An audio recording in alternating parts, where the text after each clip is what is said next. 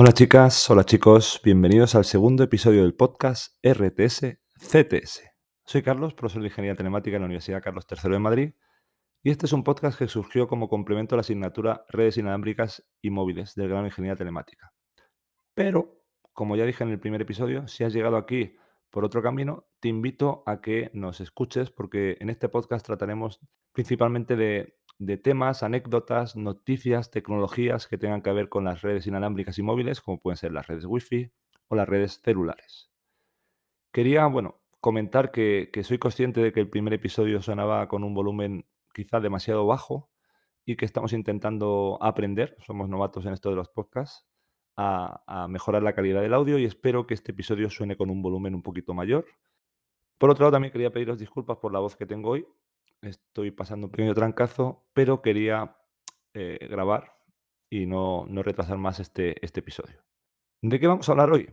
Hoy vamos a hablar de un tema muy, muy de moda, que es la privacidad, y en concreto la privacidad en redes Wi-Fi y cómo el uso de direcciones aleatorias puede mitigar o puede mejorar o puede hacer más difícil que nos localicen en una red Wi-Fi, nos puedan traquear. Para ello, bueno, primero quiero empezar a contaros qué es esto de la privacidad, una pequeña introducción, y luego iremos viendo en las redes Wi-Fi, porque esto es un problema más grave y qué impacto tienen las direcciones, las direcciones que utilizan nuestros dispositivos y por qué el aleatorizarlas puede mejorar nuestra privacidad.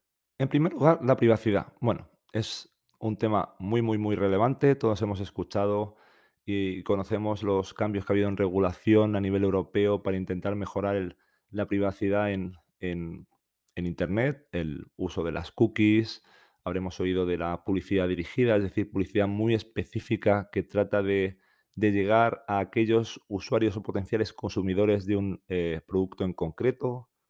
Y bien, en este contexto de privacidad, ¿a qué nos referimos con la privacidad de localización? ¿A qué nos referimos con el problema que podemos tener cuando usamos una red Wi-Fi? Porque a priori probablemente diréis, bueno, si yo uso una red Wi-Fi, ¿por qué eso supone un problema a nivel de, privacidad? Obviamente, dependiendo de las aplicaciones que utilice, las cookies, etcétera, puede haber problemas de, de, privacidad, pero el mero hecho de que utilice una red Wi-Fi supone un problema, un riesgo de nuestra privacidad. Pues sí, supone un problema porque el uso de las eh, redes Wi-Fi, como veremos, revela cierta información a potenciales terceros sobre dónde estamos conectados y el uso de esa información puede hacer que nos puedan conseguir traquear, puedan saber rastrear dónde estamos y hacia dónde nos movemos en determinados momentos de, del día. Para ello, primero quería introducir el, bueno, el concepto o repasar el concepto de dirección, dirección MAC, a veces se la llama dirección Ethernet, que son aquellas direcciones que todo dispositivo Wi-Fi utiliza para enviar y recibir información. Juegan el papel de que hacen posible que cuando yo envíe información, esa información llegue al destino que yo necesito que llegue para que esa información finalmente alcance el destino final.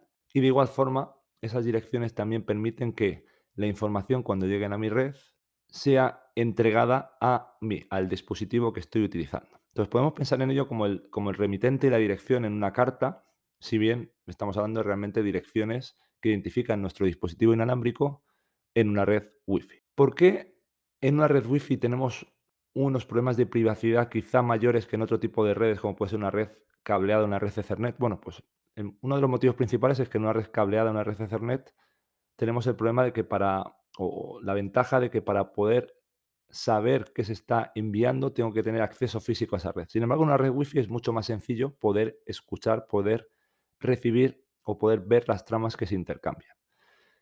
En toda paquete, en toda trama, en todo trozo de información que se manda en una red Wi-Fi, van esas direcciones que, como veremos, van a dejar unas pequeñas miguitas, un pequeño rastro de dónde nos encontramos. Además, en una red Wi-Fi se envía información sin que necesariamente estemos conectados a la red. Nuestros dispositivos, para, por ejemplo, poder averiguar qué redes Wi-Fi están disponibles en cada momento, envían o pueden enviar pequeños mensajes que también de nuevo utilizan esas direcciones MAC, esas direcciones Wi-Fi. De esta forma, si estoy conectado, envío y recibo información utilizando una unas direcciones que me identifican Incluso si no estoy conectado, también puedo llegar a enviar o recibir mensajes con esas direcciones. Además, en algunos casos concretos, un dispositivo puede incluso tratar de averiguar si las últimas redes a las que, está, las que se ha conectado están disponibles en el lugar en el que se encuentra el dispositivo, revelando información sobre las redes que ha visitado el dispositivo con anterioridad. Con todo esto, pues ya podéis imaginaros que tenemos el problema servido, porque si tenemos un dispositivo, un observador en una red, y es capaz de ver todo el tráfico que se genera y puede ver que un cierto dispositivo con una dirección concreta está enviando y recibiendo información y por algún canal o cauce es capaz de asociar esa dirección a la identidad del usuario, y esto no es muy difícil, por ejemplo, cuando nos conectamos a una cafetería o en un aeropuerto, en muchos lugares se nos pide un pequeño formulario para poder acceder a la red, ahí ya estamos dando una cierta identidad y pueden asociar esa identidad a la dirección que está utilizando el dispositivo para acceder. Pasado ese momento, si yo me conecto otro día, pasado mañana, en un mes, a esa misma red, van a poder saber que soy el mismo usuario que se conectó en el pasado. Y de hecho, lo más grave, si me conecto a otra red diferente y ese observador está también presente en esa red, va a poder asociar que soy el mismo usuario que se conectó hace una semana a la cafetería de la esquina y ahora está conectado en la universidad. Con esto nos pueden localizar, nos pueden traquear, pueden saber dónde he estado conectado en cada momento y eso puede utilizarse para múltiples fines, fines publicitarios o fines de, otro tipo. ¿Cómo se puede evitar esto? Pues esto hay una manera de, de evitarlo que es aleatorizando las direcciones que utilizamos. Por defecto, o mejor dicho, por defecto hasta hace no relativamente mucho tiempo, los dispositivos utilizaban una dirección que era globalmente única, una dirección que venía de fábrica y que era siempre la misma, nunca cambiaba. Y eso era lo que hacía posible que nos pudieran localizar. Esto, como se vio que era un problema, los fabricantes de sistemas operativos o los creadores de sistemas operativos, fabricantes de dispositivos, pensaron que había que buscar alguna solución. Y una que se les ocurrió que es muy directa es aleatorizar, utilizar una dirección aleatoria cada vez que nos conectemos a una determinada red. Esto es posible porque el espacio de direcciones que se utilizan para las direcciones Ethernet, estas direcciones Wi-Fi, direcciones MAC que hemos mencionado, y otras para que puedan ser localmente únicas. Es decir, solo tienen que ser únicas en la red Wi-Fi en las que se están utilizando. Pero yo puedo tener una red Wi-Fi aquí en, en la Universidad Carlos III de Madrid y un dispositivo con una dirección local X otro dispositivo en una red Wi-Fi en Japón con la misma dirección local X. Eso no es un problema porque son dispositivos que no se hablan entre sí, por lo tanto pueden utilizar la misma dirección. Pues con este concepto, la idea es que si yo me conecto a la red de la cafetería de la esquina, utilice en esa red una dirección generada aleatoriamente, diferente de la dirección que viene de fábrica en mi dispositivo, y si luego yo me conecto a la red Wi-Fi de la UCTSM, utilizo una dirección aleatoria diferente. De esta forma, un tercero que pueda haber observado ambas redes no podrá asociar, no podrá concluir que yo he estado conectado en la cafetería y más tarde he estado conectado en la universidad. Esta es una característica que viene por defecto activada ahora en los, principales dispositivos móviles. En los eh, dispositivos de Apple iOS se le llama direcciones privadas, en los dispositivos de Android se les llama direcciones aleatorias. Se puede desactivar, se puede desactivar para ciertas redes. A lo mejor yo en casa no quiero utilizar direcciones aleatorias, pero sí quiero utilizarlo mientras que estoy en cualquier otra red.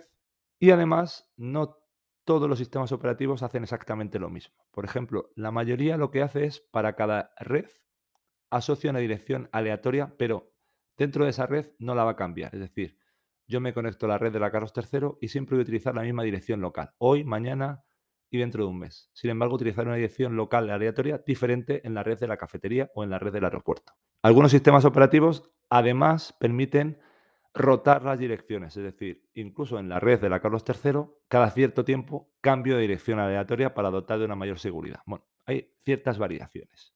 Con todo esto, bueno, se consigue mejorar la privacidad, no, obviamente no hay una garantía total, pero se consiguen mejoras sustanciales aunque también hay cierta problemática. Es decir, el hecho de aleatorizar las direcciones ha generado ciertos problemas a los operadores de red, a los operadores de redes domésticas o a los operadores de redes de campus, redes en aeropuertos, etc. ¿Por qué? Porque hay ciertos procedimientos que realizaban que se basaban en asumir que las direcciones MAC de un determinado usuario no cambiaban. que si yo, Carlos, utilizaba mi portátil o mi móvil y ese móvil tenía eh, autorización para acceder a la red, la dirección que utilizaba nunca cambiaba. Esta no es una política probablemente la más adecuada, pero es una política existente. Por poner un ejemplo, en muchas redes se utiliza filtrado por direcciones MAC, algo que realmente no es muy seguro, pero que está extendido. El hecho de introducir esta aleatorización de las direcciones hacía que eso se rompiera. Este es un ejemplo muy sencillo, pero hay muchos más complejos. Y bueno, esto ha hecho que haya ciertos esfuerzos de la industria, en, el IECubo, en el IETF, organismos de estandarización, que están tratando de, por un lado, analizar el impacto que tiene este uso de direcciones aleatorias y, por otro, averiguar si es necesario introducir modificaciones o soluciones adicionales para permitir identificar a un usuario de manera única en ciertos entornos sin que esto suponga un decremento de su privacidad. En la asignatura de redes inalámbricas y móviles veremos algún ejemplillo eh, ligero de, esto y, por ejemplo, intentaremos pensar cuando veamos movilidad en qué impacto puede tener en la movilidad el hecho de que yo cambie de dirección, mi dispositivo cambie de dirección Wi-Fi cada vez que nos movamos en una red diferente. Pero bueno, no quiero adelantar a acontecimientos, eso lo veremos más adelante. Tampoco quiero extenderme mucho, ya llevo un ratito aquí hablando. Entonces, simplemente os, eh, emplazo al siguiente episodio del podcast. Espero que, que, os haya resultado de interés y nos vemos en, bueno, más o menos una semana. Hasta luego, chicas, chicos. Chao, chao.